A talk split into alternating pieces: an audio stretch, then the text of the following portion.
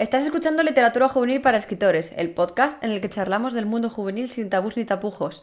Al habla Laura Tárraga, escritora de juvenil desde 2016 y todavía no he descubierto cuál es mi género literario. Yo no estoy sola, sino que hay otra personita conmigo. ¿Quién se esconde tras el segundo micrófono?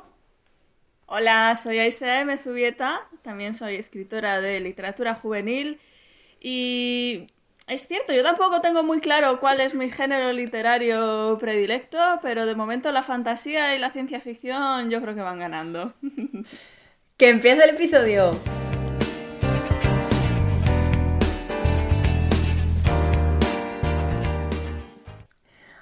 Bueno, Aisea, primero vamos a dejar claro cómo se pronuncia tu nombre, que he visto que hay gente que te lo pregunta, que lo tienes puesto en la bio de las redes sociales, Aisea.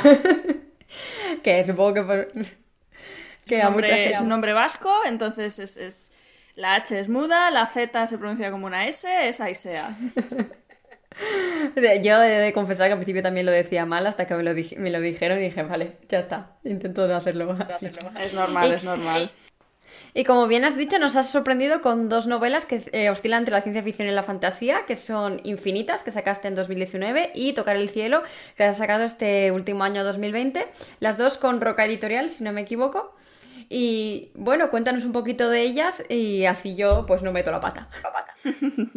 pues efectivamente, Infinitas eh, fue mi primera novela publicada con Roca Editorial en abril de 2019. Es una novela distópica de ciencia ficción que habla un poco sobre cómo el, capitalismo puede querer adueñarse de todo, en este caso incluso de la vida. El argumento trata sobre la inmortalidad, sobre una inmortalidad un poco puñetera, porque aunque la gente quiera morirse, no puede. Esto es en el futuro, está ambientado en Estados Unidos.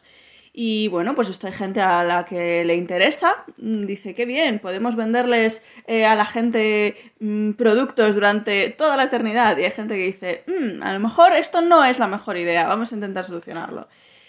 Y eh, está Tocar el Cielo, que salió salió en julio de este año, que 2020, bueno, ya sabemos cómo es, ya sabemos que el tiempo se alarga y se estira en este año como un chicle, pero efectivamente salió hace cuatro meses. Es una novela de fantasía urbana ambientada en Madrid en la actualidad. Bueno, no la, no la actualidad, no la actualidad, ya no es la actualidad. Es la actualidad previa a 2020, ya se podría decir que es histórica. Y eh, es una novela que va sobre que hay unos vampiros viviendo en Madrid y hay una chavala que se los encuentra y dice, oye, pues me podríais convertir en vampiro a mí también, por favor, estaría muy bien esto, gracias. Y las dos efectivamente son con, con Roca Editorial. Y probablemente pronto haya nuevas novedades acerca de, de más novelas, pero de momento no puedo, no puedo decir mucho más. ¡Oh, qué guay! A ver si también están ahí en el rollo de ciencia ficción y fantasía o si nos sorprendes con algo nuevo, que como has dicho que no tienes género, yo ya eh, estoy a todo eh, abierta, ¿no? El siguiente es de, eso sí lo puedo decir, mm, está más por la línea de ciencia ficción. Mm, qué guay, ahí estaremos todos atentos a ver a las novedades de, de Aisea y de Roca Editorial. Y precisamente por tocar el cielo, por el tema que tratas, porque es un urban fantasy, dije, vamos a ver si se quiere venir al podcast. Y aquí estamos. Así que te, te quería preguntar lo primero, que eh, ¿por qué escribir un, urban fantasy en Madrid? Porque hemos visto que hay muchos en Nueva York o en ciudades como Londres, ciudades así que son más internacionales, incluso escritas por personas españolas. Entonces, ¿por qué Madrid? ¿Por qué Madrid? Pues principalmente porque Madrid es la ciudad en la que yo he vivido toda la vida, aunque mi familia sea, sea vasca, yo he nacido y he vivido en Madrid toda la vida. Y es una ciudad que conozco mucho, es una ciudad que, por la que me muevo mucho y en concreto para esta novela eh, me hacía falta que fuera una ambientación, un lugar que yo conociera bien cómo funciona, que yo conociera bien cómo está diseñado, porque la protagonista de esta novela es una chavala que va en silla de ruedas. Y una de las mm, cuestiones más importantes eh, a la hora de documentarme para esta novela y a la hora de escribirla fue eh, entender cómo se mueve una persona en silla de ruedas eh, por, por, una ciudad, pues en este caso como es Madrid, con qué obstáculos se encuentra, con qué barreras se encuentra, qué facilidades se encuentra que realmente no son tales Y, para eso, pues me, vino muy bien el hecho de, de, poder visitar físicamente sitios, de poder utilizar sitios que yo conocía en persona. Pero bueno, realmente esto también lo hice un poco con, con Infinitas. Infinitas está ambientado en una zona de Estados Unidos eh, en la que yo estuve viviendo un tiempo.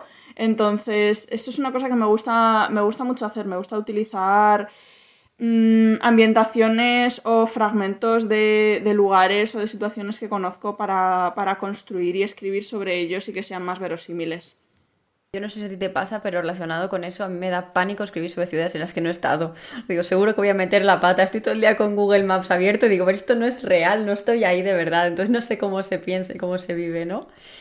Sí, sí, sí, Lo de, lo de, lo de meterse en el, en el Street View y, y bichear ahí, vale, a ver cómo se va por este lado, cómo esta calle tal, yo eso lo hago muchísimo también, incluso habiendo estado, porque incluso en Madrid, muchas veces, claro, dices, bueno, no, sí, yo vivo en Madrid, pero a lo mejor ahora mismo no me puedo mover físicamente. Entonces, sí, sí, sí, yo recurro mucho a eso también. Sí, para tenerlo de apoyo está bien, pero mi problema es cuando nunca he estado ahí. Es como, bueno, voy a hacerme la guay y a escribir sobre Estocolmo sin haber estado en Estocolmo en mi vida. a decir, payasa, así no funciona la ciudad, ¿no?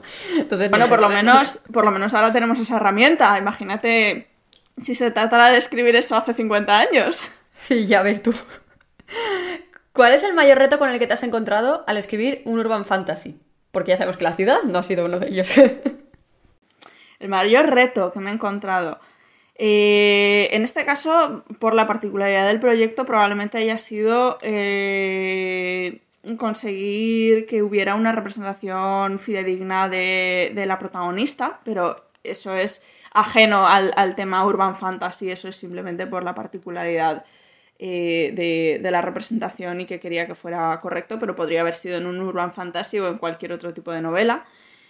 Y en concreto, con el urban fantasy... Mmm, pues a lo mejor uno de los retos más eh, significativos que me he encontrado es eh, situarme correctamente en la línea entre ficción, lo que entendemos como ficción y lo que ya se nos hace muy familiar, lo que se nos hace muy reconocible y a lo mejor nos saca un poco de la realidad.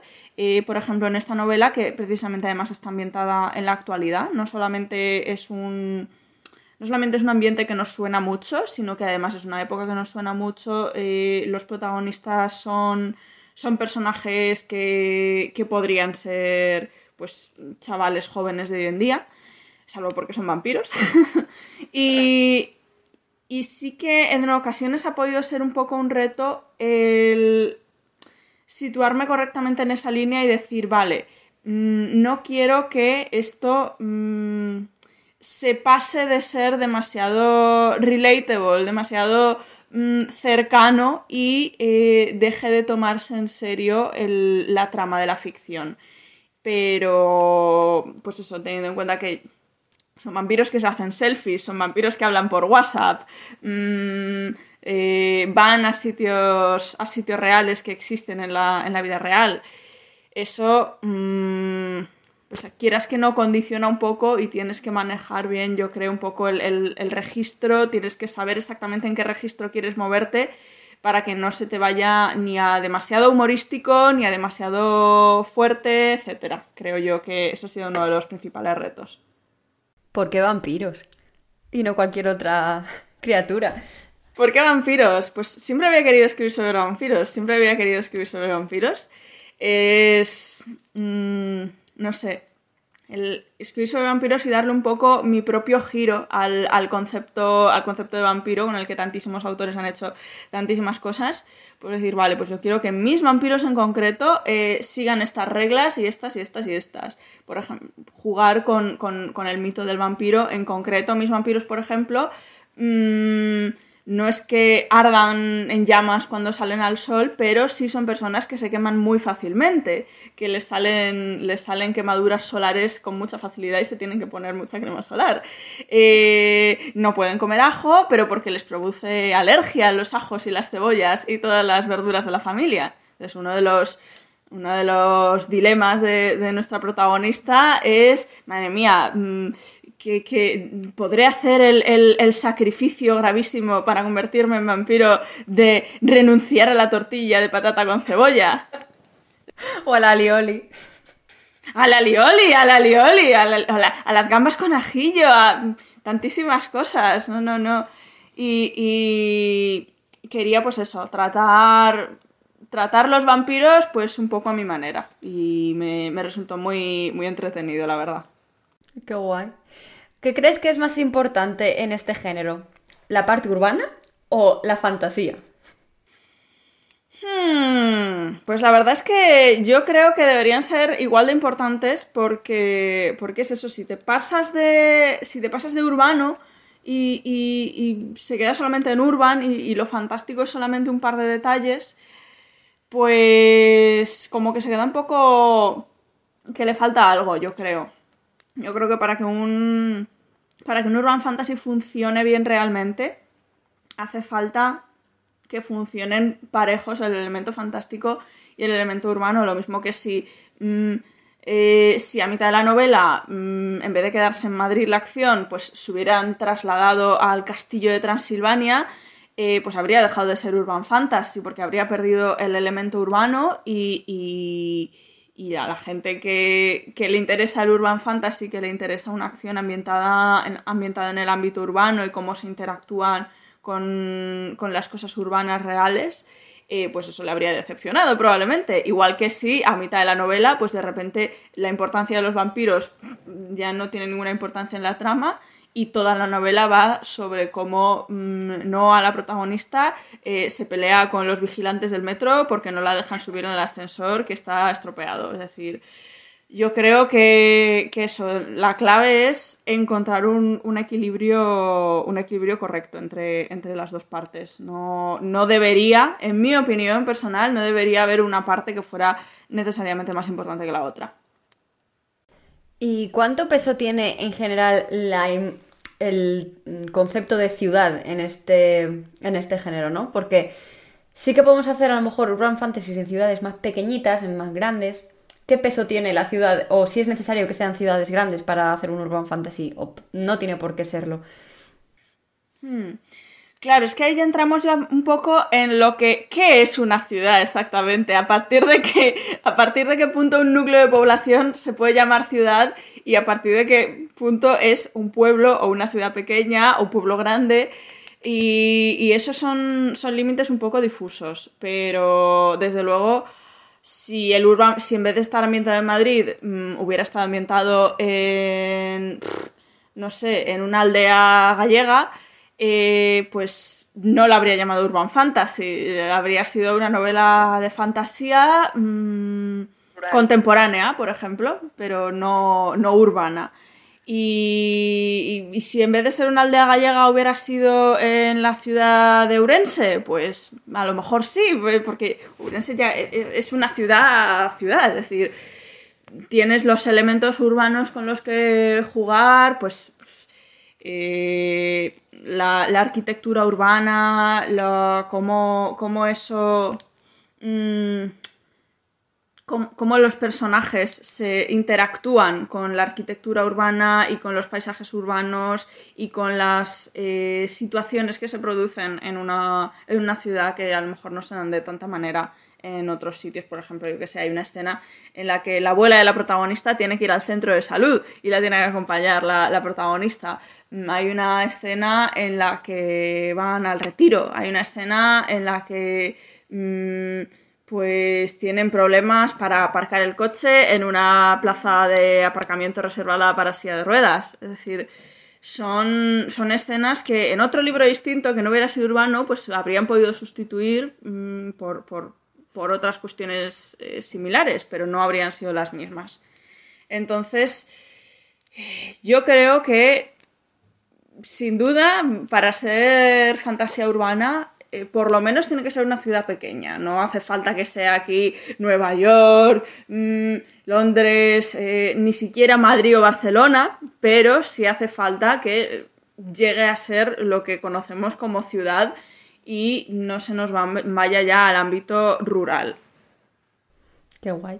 Pues ya sabéis, si alguien nos está escuchando y quiere escribir un Urban Fantasy, pero no le apetece que sea en ciudades mm, conocidas, rollo Madrid y Barcelona, tenéis Valencia, tenéis Alicante, Sevilla, tenéis un montón de sitios. Son, ciudades preciosas, además, es decir, con la, con la de mm, ciudades súper bonitas que tenemos en este país. Yo, una, sí que muchos de los, bueno, muchos, algunos de los proyectos que tengo que tengo a futuro y tal mm, están ambientados en, distintos lugares de España y, y eso es algo que me gusta mucho, pues aprovechar precisamente la, riqueza y la diversidad de paisajes y de ambientaciones y de... Mm, se puede sacar muchísimo, muchísimo jugo a cosas que pues normalmente, esto si se lo vemos hacer a un, mm, yo qué sé, a un escritor británico y le vemos escribir sobre la campiña inglesa de Hertfordshire. Y, oh, qué bucólico, qué bonito, pues nos parece súper fantástico y, digno de toda la admiración, pero si vemos aquí a, la escritora de turno escribiendo sobre... Mm, un pueblo de Burgos, pues eh, seguro que hay quien dice, pero, pero, eso no tiene glamour, eso no tiene, porque es, pero, pero al contrario, yo creo que es, muy interesante eh, pues, lo que se suele decir, lo de escribe lo que conoces. Y yo creo que ayuda mucho conocer algo para, escribirlo. Yo estoy living porque a mí me encanta leer, sobre todo de eso, en, en, ciudades que no son las típicas, que hay menos, porque es como conocer las ciudades, ¿no? Y conocerlas desde el punto de vista de un escritor, pues siempre va a ser diferente que me lo cuentes tú a como me lo puede contar otra escritora, ¿no? Entonces, yo soy muy partidaria a que se tiene que escribir sobre España y que tenemos sitios muy guays para, escribir y para contar, ¿no? Muchísimo, sí, sí, sí. ¿Qué le dirías a alguien que quiere probar a escribir un urban fantasy, pero no se atreve? ¿Qué le diría? Pues primero le preguntaría que por qué no se atreve, que cuál es el motivo de que no se atreva, si le resulta, si es porque le intimida el mezclar eh, la fantasía con la parte urbana, si a lo mejor está más, esa persona está más cómoda con eh, la fantasía épica, los elfos, los dragones, los castillos medievales, que eso está muy bien, pero, mm, pero no, todo, no todo tiene por qué ser eso, e incluso se puede jugar muchísimo con simbología eh, de fantasía épica mezclada con fantasía urbana, eso es muy divertido poder, pues eso, mezclar, vale, pues mm, igual que los vampiros, decís, pues tengo, ahora aquí tengo vampiros modernos, vale, pues cómo podría ser un, dragón moderno, cómo podría ser un, un, el concepto de un dragón y de un caballero andante eh, traducido a, a un ámbito urbano, traducido a un contexto más actual cómo se podrían jugar con esos elementos, animarle a esa persona a que juegue con los conceptos, a lo mejor conceptos con los que esa persona está más cómoda eh, o que con los que ha trabajado antes y que trasladarlos a, otros contextos puede servir muy bien para el urban fantasy. Y, animarles porque es que se puede, se puede hacer muchísimas cosas, es, muy divertido, sobre todo eso cuando controlas el, el ámbito el ámbito en el que se desarrolla la acción lo, conoces bien, puedes, puedes, hacer unas cosas muy divertidas y puedes mm, manejarlo, manejarlo muy bien. Pero eso sí, es, yo creo que es importante documentarse muy bien, eh, ya sea conociendo la ciudad físicamente o haciendo como haces tú de verlo en maps, informarse, etcétera es decir, que yo incluso aunque conociera Madrid, eso no quiere decir que yo no haya tenido que informarme, me he tenido que, documentar mucho de, muchas cuestiones que simplemente por vivir en Madrid no tengo por qué conocerlas. Pero, pero la, documentación es importante, sin duda, y, una, con una documentación correcta y con, con unas ideas eh, interesantes al respecto. Yo creo que se pueden hacer cosas muy, muy divertidas con, la fantasía urbana y sirve para, pues para acercar un poco eso, acercar los, mensajes que nos, que nos puede traer la literatura fantástica, que al fin y al cabo no es otra cosa que, ver la realidad a través del prisma de la ficción, igual que puede serlo la, ciencia ficción, un prisma, un medio a través del que hablar de las problemáticas actuales y hablar de los mensajes actuales que tú quieres transmitir, pues la fantasía urbana es, un medio que, puede ser bastante más cercano para cierta clase de mensajes que otros. Es decir, yo podría haber escrito esta novela con, con tintes de fantasía épica. Podría haber escrito eh, vampiros mm, transilvanos en su castillo de Rumanía en el año 1750. y Mm, y, con, y, lo mismo, con una protagonista a la que le faltasen las piernas, pero claro, sus problemáticas habrían sido muy distintas de una persona eh, que hubiera perdido las piernas en un accidente en, en, en, el siglo XVIII a una persona que las haya perdido en 2020. Y el mensaje que, que las personas que lean este, ese libro pues se habrían quedado, pues habría sido distinto. Eh, la cercanía que se puede alcanzar, sobre todo, pues a veces hablando de juvenil, hablando de eh, grupos de edades eh, más bajos, pues también es distinta, les, les, puede llegar de maneras distintas, les puede resultar cercano de maneras distintas. Entonces, pues también a una persona que, quisiera, que quisiera escribir fantasía urbana y, estuviera dudando al respecto, también le diría eso, que, se animara porque, porque hay cosas que se pueden transmitir de una manera mucho más cercana eh, utilizando los recursos de, de la fantasía urbana para ello, yo creo. Qué guay, yo ahora me he quedado con ganas de leer sobre dragones en la, en la actualidad. Pero qué guay. Eh, yo ya acabo de contar las preguntas que quería hacerte. Aisea, no sé si quieres añadir alguna cosita más para quien nos esté escuchando. Pues en principio tampoco tengo mucho más, solamente dar, daros las gracias a los que nos estéis escuchando y que espero que, os haya interesado algo eh, oír hablar de, tocar el cielo y que si os gustan los, vampiros, si os gusta la, la fantasía urbana y os gusta mmm, reíros un poco, porque una cosa que me han dicho mucho de esta novela es que, que se lee muy rápido, que se... eso me lo ha dicho casi todo el mundo, que se la han leído muy rápido y que se han reído mucho. Creo que hay una página en concreto que si no me equivoco es la 211, que me lo dice mucho la gente, en plan, esta es la página de reírse. Es lo típico que dicen de las novelas del Seliria, que hay la, la, página de llorar, la página del, dramita, pues yo en esta eh, aparentemente he conseguido tener la página del meme. Bueno, ya para dejarte en paz y que te puedas ir tranquilamente, lo único que te voy a pedir es que nos digas qué libro juvenil es el libro juvenil de la semana. Pues esta semana os recomiendo el libro Somos astronautas de Clara Cortés, que ha salido hace muy poquito. Eh, tiene una portada, unas ilustraciones preciosas y es una preciosidad entera de cabo a rabo. Os lo recomiendo un montón. Bueno, pues muchas gracias por venir, de verdad. Me lo he pasado muy bien, espero que hayas estado a gusto. Muy bien, muy bien, sí, sí, sí.